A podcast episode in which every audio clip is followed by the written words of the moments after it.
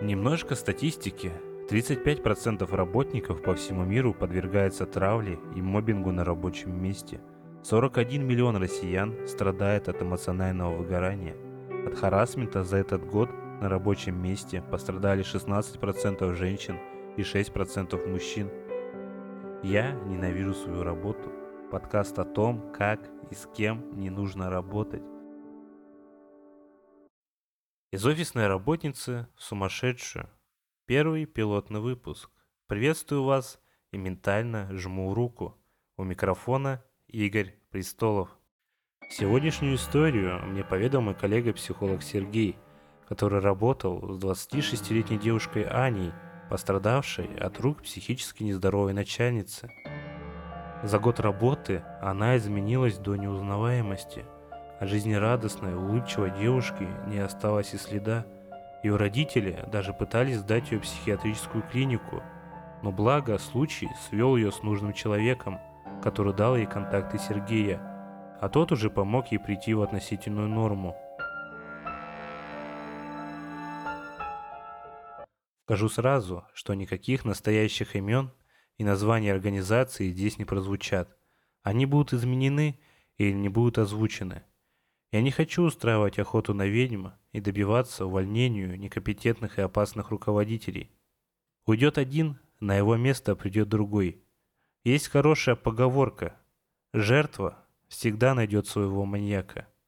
Моя цель – дать вам инструменты, чтобы стали как Джон Рэмбо, Рэмбо-работниками, и смогли защитить свое здоровье и чувствовать себя хорошо в любых коллективах и при любом руководстве. Треть своей жизни мы проводим во сне, остальную треть на работе, а на личные дела и развлечения почти ничего не остается. И находиться такое большое количество времени на ненавистной работе и ничего при этом не делать, звучит как трагедия. Многие скажут, меняй работу, создавай бизнес, открывай дело. Но мы забываем, что не все на это способны – мы настолько разные, с разными заложенными в нас качествами и воспитанные в разных условиях.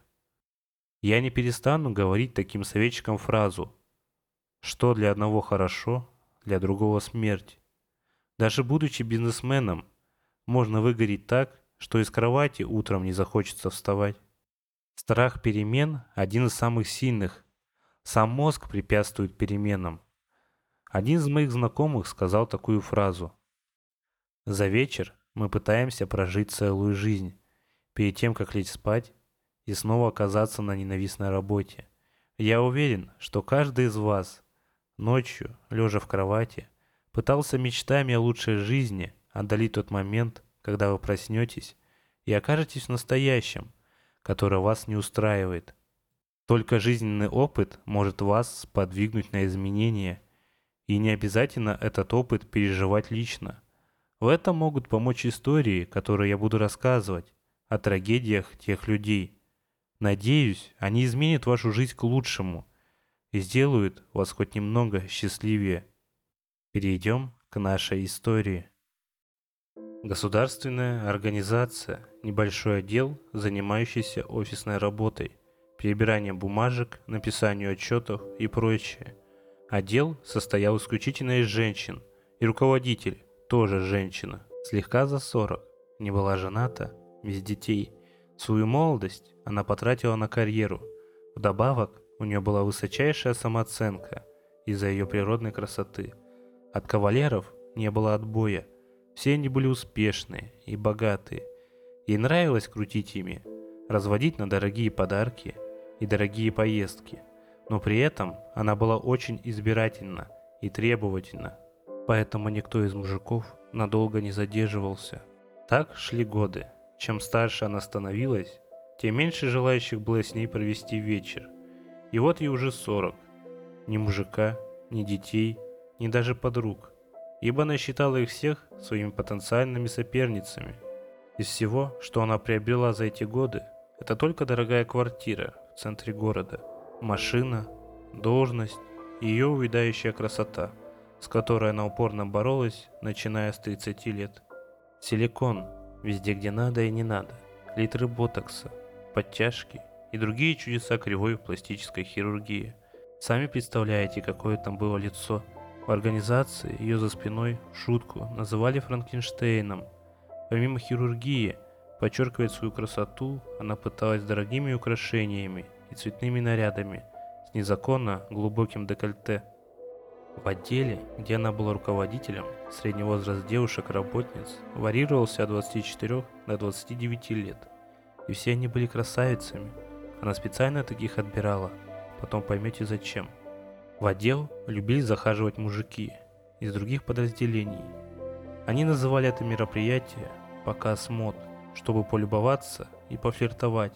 Руководительницу, ее, кстати, звали Марина Степановна, это очень сильно бесило – она выходила из кабинета и ругалась, просила не отвлекать девушек от работы. Но все понимали, что на самом деле ее просто бесило, что на нее внимания никто не обращает.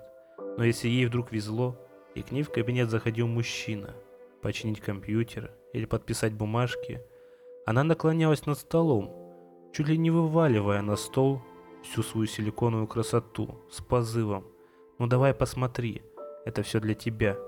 Привыкшие к этому мужчины и жалости заглядывали к ней в лифчик, а то иначе она всеми возможными просьбами и разговорами удерживала бы их у себя, пока не получила бы желанную долю внимания.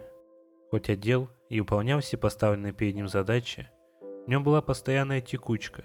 Собеседования проходили постоянно. Вышестоящее руководство к этому уже привыкло. Марина Степановна оправдывала это тем, что зарплата маленькая, 25 тысяч, и девушки, молодые и глупые, хотят все и сразу, поэтому уходят. История, кстати, это произошла в 2019 году, и для госорганизации зарплата в 25 тысяч действительно небольшая. Для новоприбывшей девушки, на первый взгляд, Марина Степановна была золотой женщиной. Первый месяц она всячески поддерживала, помогала, подбадривала, объясняла что и как, приглашала на чай посплетничать, но со второго месяца все кардинально менялось. Из ее уст начинали вылетать подобные фразы. «Вот Анечка, наша новая работница, такая молодец, выполняет работу лучше всех, учитесь у нее». Или «Я так рада, что ты пришла, Анечка, теперь наш отдел, наконец, заработает как надо». И через такие фразы на новую девушку возлагается большая ответственность, которую она, конечно, пытается всячески оправдать. Помимо этого, на ее плечи падает все больше обязанностей и задач, в которых она не может разобраться. За помощью она обращается к коллегам, но те ее игнорируют или отказывают, шепчась при этом за спиной. Но она же лучше нас, только пришла и сразу стала любимицей. Пусть сама разбирается, раз такая умная. И последней надеждой для Анечки становится Марина Степановна, которая раньше ей всячески помогала – но та ей отвечает, мне сейчас нет времени на тебя. Я думаю, что тебе хватит ума самой разобраться. Я возлагаю на тебя большие надежды. Не подводи меня. И вот Анечка сидит допоздна, в обеденное время или дома, разбирается в бумагах, пишет отчеты, а стопка на столе не уменьшается. Стоит упомянуть, что в отделе все перерабатывали. Вовремя с работы никто не уходил. Если начальница на работе, то и ты сиди. А иначе придется выслушать свой адрес пару ласковых лишиться премии, и так в небольшой зарплате. И никакие уговоры не помогали. Что значит у тебя семья, дети или, не дай бог, свидание? Я же тут сижу, работаю, и ты сиди. Работа на первом месте. Чем ты лучше меня? Хотя мы и понимаем, что начальница просто не хотела возвращаться в пустую квартиру. Еще одно из любимых занятий руководительницы было стравливание девочек между собой. Во время перерыва подойдет кому-нибудь или позовет пошептаться и скажет «Знаешь, я слышала, что Анечка говорила, что ей неприятно работать с тобой. Ей кажется, что человек, который не умеет за собой следить и подбирать себе одежду, вообще не может считаться полноценной женщиной». Или подойдет к той же самой Анечке и скажет «Оказывается, я узнал, что в коллективе тебя никто не любит. Это непорядок. Ты уже не маленькая, тебе нужно уметь находить общий язык с людьми, а то так и будешь обедать одна. Итак, в коллективе начинается групповая травля. разного рода подлянки и подставы, от которых наша героиня постоянно страдает. Так проходит месяц, так проходит год. Анечка, затравленная, эмоционально выгоревшая, сидит в кабинете начальницы и плачет. А та ей говорит, «Я думала, что ты способная, но ты подводишь весь отдел. Нужные отчеты мне приходится ждать неделями». Девушка пытается оправдаться, но Марину Степановну это не интересует. Все так работают, это ты просто ленивая. Я сама всю молодость так проработала, и смотри, кем стала. Поэтому нам придется с тобой расстаться. Ну ты понимаешь, если я тебя уволю, мне придется написать тебе плохую характеристику и дать волчий билет. Мне кажется, ты вообще не способна на умственную работу. С твоими умениями только полы мыть. Поэтому, если ты хочешь уйти хорошо, напиши по собственному желанию. Так у тебя будет хоть шанс найти новую работу. Хотя кто тебя возьмет? такую. И вот Анечка после года ада выходит со сломленной психикой, самооценкой ниже плинтуса, полностью выгоревшей и с боязнью работать. И что с ней случается дальше? Работать она не может. Даже мысль заполнить резюме и куда-то его отправить вызывает у нее сильнейшее чувство рвоты и боль в животе. Тут еще и родители наседают. «Давай, иди работать, что дома сидишь?» отчего скандалы, крики, нервные срывы, бьющаяся посуда. Мама даже собирается вызвать скорую и увезти дочку в клинику прокапаться. Она не понимает, куда делась та жизнерадостная девушка, которая была раньше. У нее даже возникает подозрение, не подсела ли она на наркотики. В ситуацию вмешивается парень Анечки. Он говорит, не хочешь работать, не работай, переезжай ко мне, я буду тебя содержать. Я тебя люблю и не могу смотреть, как ты мучишься. Они съезжаются, и вроде бы все начинает налаживаться. Но тут возникает проблема с финансами. Парень молодой и работает на обычной работе, поэтому денег не хватает. Из-за чего состояние девушки снова начинает ухудшаться. Она чувствует себя нахлебницей и решает все-таки сходить на прием к психиатру в местную поликлинику. Там ей прописывают интересные таблеточки, от которых у нее стеклянный взгляд, заторможенность и такое ощущение, что она всегда мысленно где-то в другом измерении. Если раньше она была просто грустной и малообщительной, то сейчас стала напоминать зомби, из-за чего отношения с близкими и друзьями, а главное с парнем, сильно ухудшается. Он даже подумывает ее бросить. И, наконец, в ситуацию вмешивается случай. Анечка в супермаркете покупает продукты и случайно что-то рассыпает, и медленно начинает это собирать. К ней на помощь приходит женщина в возрасте. Увидев стеклянные глаза девушки, она сразу же смекает и спрашивает, на каких психотропных препаратах-то сидит. Завязывается разговор. Анечка рассказывает свою историю, как она докатилась до жизни такой. Выслушав, женщина просит у нее номер телефона и говорит, что скоро с ней свяжется хороший психолог – который поможет во всем разобраться. Как в дальнейшем потом выяснилось, эта женщина была преподавателем психологии у Сергея в его студенческие годы. И она подкидывала своим бывшим ученикам клиентов, которых сама не могла взять из-за плотной занятости. И у Сергея как раз оказалось свободное место. Он связался с Аней и удаленно стал с ней работать, так как он находился в другом городе и уже начал бушевать ковид – что произошло дальше в итоге и чем она занимается сейчас, я расскажу в конце подкаста. Теперь давайте разберемся в ситуации и поймем причины. Чтобы не запутаться в терминах, которых я буду озвучивать, объясню простыми словами. Мобинг – это психическое насилие, группой или одним человеком. Буллинг – это то же самое, что и мобинг, но с применением физического насилия. То, что произошло с Саней, в терминологии называется скрытый сэндвич-моббинг.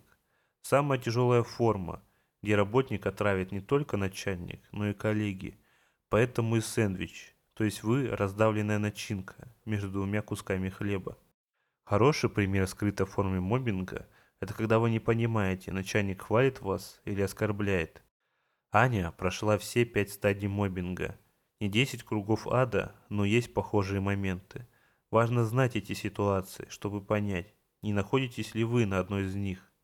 Первая стадия – нерешенный конфликт. В нашей истории инициатором выступила начальница, специально выделив Аню среди всех остальных работников, что является явно выраженной манипулятивной похвалой для запуска новой стадии. Вторая стадия – начальная стадия мобинга.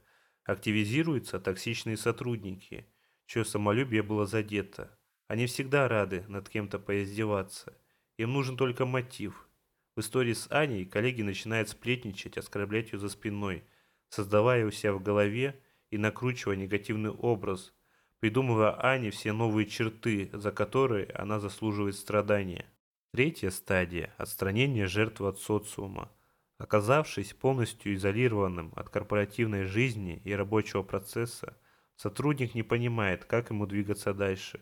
Он не получает обратной связи о результатах, становится все более подавленным и неуверенным в своих профессиональных способностях. Аня – новый сотрудник. Для понимания всех тонкостей своей деятельности одного месяца обучения мало. Из-за изоляции она не может развиваться и тратит слишком много времени на обучение и становится отстающей в рабочем коллективе.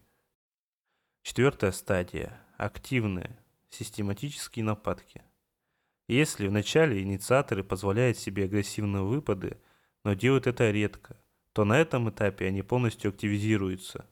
Оскорбления, обидные шутки, пакости привязываются к поведению жертвы и сопровождают каждое ее действие. У нас в истории скрытый мобинг, поэтому большинство подстав и пакостей происходит втихую. И пятая заключительная стадия – увольнение. Жертву увольняет или вынуждает уволиться. Аналогию можно провести с животным миром – когда хищник загнал жертву, он ее или убивает, либо отпускает. В мобинге схожая ситуация. Или вы избавляетесь от такого работника, или он выпрыгивает из окна офиса, и у вас начинаются проблемы.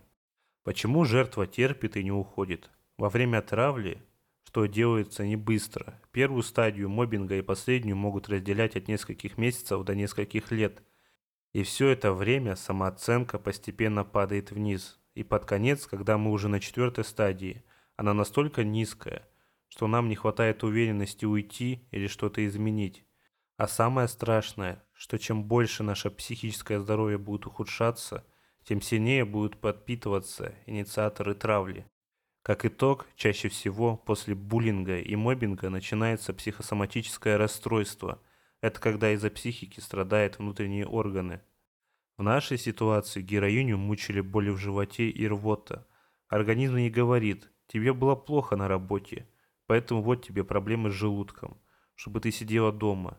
И многие согласятся, что проблемы с желудком – это самое неприятное, что может с нами произойти. Поэтому организм специально выбирает имитировать такие болячки. Один раз на семинаре участникам задали вопрос, что самое страшное с вами происходило – были разные варианты, но с одним мы практически все согласились. Мужчина рассказал, что когда у него закрутило в животе в час пик в метро, он испугался не на шутку. Поэтому, если вы замечаете странные боли в организме, которые чудом проходят после возвращения с работы, велик шанс, что вам нужно к психологу. Начальница Марина Степановна, про нее сказано очень много, поэтому вы уже, наверное, сделали соответствующие выводы – и обозвали ее всеми возможными словами. Но я скажу, что такой тип руководителей далеко не редкость и встречается довольно часто. В большинстве случаев, когда ты начинаешь работать с таким типом начальников начинаешь разбирать все стадии мобинга с их стороны по кирпичикам, они так удивляются, и на них смотришь, и такое ощущение, что слепой прозрел только что на твоих глазах. И такие фразы начинают звучать «Как так? Я даже не мог подумать» и тому подобное – в большинстве случаев они не врут. Сила бессознательного в таких вопросах очень сильна. Психически здоровых людей нет. Есть те, кто прячутся, или те, у кого хватает жизненного опыта не проецировать, перекладывать свои проблемы на окружающих. А начальница – это яркий пример, как женщина с высокой самооценкой лишилась своего главного инструмента – поддерживать этот уровень. Так появляется внутренняя потребность чувствовать себя живой – которое она изливает на своих молодых красивых работниц, манипулируя ими и подавляя. Знаете, зачем на самом деле она наняла себе целый отдел красивых девушек? Все просто для того, чтобы они страдали так же, как и она. Начальница, несмотря ни на что, до сих пор считает себя красивой. И делая плохо этим девушкам, ей не становится хорошо. Ей все так же плохо, но от ощущения, что она страдает не одна, ей становится немножко спокойнее. Она с токсичными подчиненными играет в психологическую игру, где нет победы, есть только расплата. В токсичном коллективе страдают все – инициатор, травитель, жертва и даже безучастные свидетели. И поэтому такая большая текучка. Свидетели, что интересно, в отличие от жертвы, видя все ужасы и психически страдая, живут в страхе быть следующими, и поэтому они увольняются самостоятельно. Поэтому самый лучший вариант, как исправить ситуацию, это отправить весь офис в терапию – но в корпоративной культуре, пока работники не начнут бросаться с ножом друг на друга и выпрыгивать в окна, внимания на это никто не обратит. Да и руководство, стоящее над Мариной Степановной, скорее всего некомпетентно в вопросах выстраивания здоровой атмосферы в коллективе. Им главное, чтобы отдел выполнял поставленные перед ним задачи. А что монстр Франкенштейн там главный и со своими подручными в ментальном смысле пожирает молодых девушек – мне страшно представить, сколько за столько лет от ее рук пострадало девушек и пострадает еще. Потому что, как я слышал, она так и продолжает руководить тем отделом. И как я сказал выше, Супермен не прилетит. Вы должны сами себе помочь. Конечно, хорошо, когда есть рыба, но еще лучше, когда есть удочка. Девушке повезло встретить нужного человека. Анализируя ситуацию, мы пришли к выводу, что был велик шанс дойти до суицида. Сначала парень ушел бы. Его не в чем винить, его девушка изменилась до неузнаваемости. А специальных навыков, как правило, у молодых людей нет. Дальше Ане пришлось бы вернуться к родителям, чья старая закалка довела бы ее до ручки. Есть большое подозрение, что девушки, на мой субъективный взгляд, я не психотерапевт, прописали или неправильные дозы, или вообще нейролептики, что достаточно странно для пациента с депрессией. Или врач был неопытный, или эмоционально выгоревший, который спустя рукава прописывает всем, что попало. Но с другой стороны, благодаря таблеткам, Аня попала в терапию. Я не удивлен, что к ней подошел знающий специалист. Людей под нейролептиками очень хорошо видно. Если не знать, что они принимают, то их можно легко спутать с наркоманами или запойными алкоголиками. Перейдем к самому важному как поступать, если вы окажетесь в такой же ситуации? Если начальник вдруг хвалит вас, при этом принижая достоинство других работников или используя манипуляции, как Марина Степановна, не молчите, попросите слова и скажите, что вы так не считаете, и что вклад в рабочий процесс идет от каждого работника. Если вы новичок, скажите, вы еще не опытны и готовы учиться у своих более опытных коллег. Не ведитесь на сплетни, если вы видите, что почему-то ваш коллега стал огрызаться или избегать вас, позовите его на разговор, один на один, и разберитесь. Вдруг, как и в этой истории, кто-то пускает слухи и сплетни от вашего имени. Если нет способа взять слово, то во время рабочего процесса всем другим работникам объясните, что начальник ведет себя некорректно. Расскажите им, что такое мобинг, буллинг. Откройте статью в Википедии и прочитайте им. Также на разговор один на один можно позвать начальника, записаться к нему на прием и выяснить причины, по которым он хочет сделать вас жертвой. Главное – это делать грамотно, спокойно и без лишних эмоций. Не нужно бояться.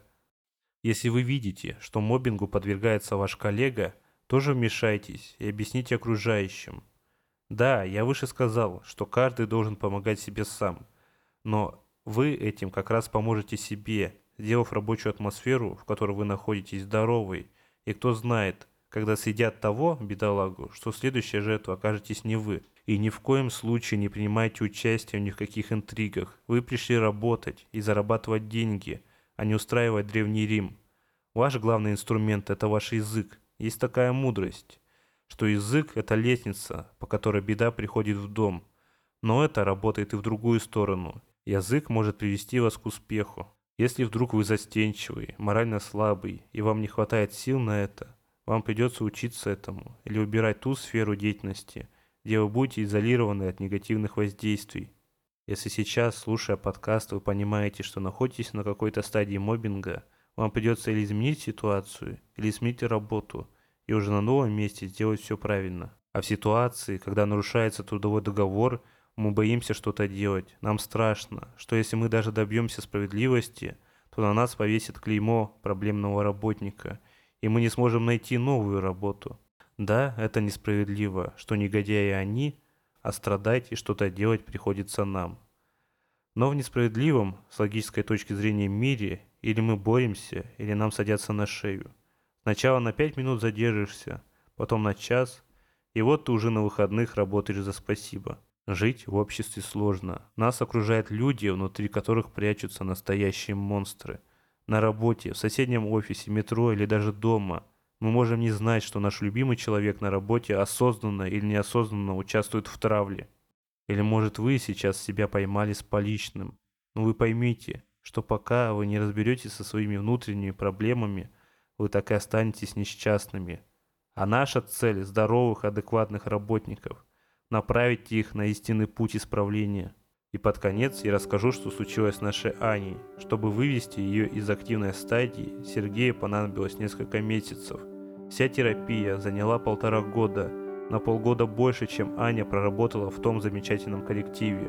Они иногда еще встречаются на один сеанс в несколько месяцев, где девушка активно делится своими успехами. Про них я сейчас и расскажу. Сейчас Аня живет одна. Она все-таки рассталась с парнем. Такое бывает после терапии. Молодые пары часто расстаются. Но девушка не испытывает проблем одиночества. Она говорит, что сейчас в поисках хорошего парня, без лишних проблем в голове. На работу она так и не вышла. Решила заняться фрилансом. Работа с заказчиками нервная и выматывающая.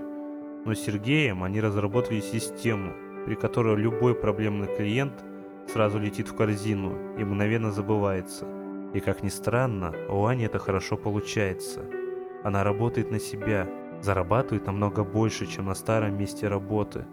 И она снова стала собой, радостной и улыбчивой девушкой, которой так и не хватало этому миру. Я люблю, когда все становится на свои места, так как это нужно. Хоть Аня и прошла через пять кругов ада, она смогла стать собой и самое главное счастливой, чего я желаю и вам. Подкаст подходит к концу. Все полезные ссылки в описании. В них вы можете найти хороший телеграм-канал по психологии. Это не реклама, а рекомендации – и мои контакты, в которые вы можете послать свою историю о том, как вы или ваши близкие пострадали на работе, и мы обязательно ее расскажем. Спасибо всем, кто дослушал до конца. Мы будем благодарны, если вы поделитесь этим выпуском с друзьями. Берегите свою голову. До свидания.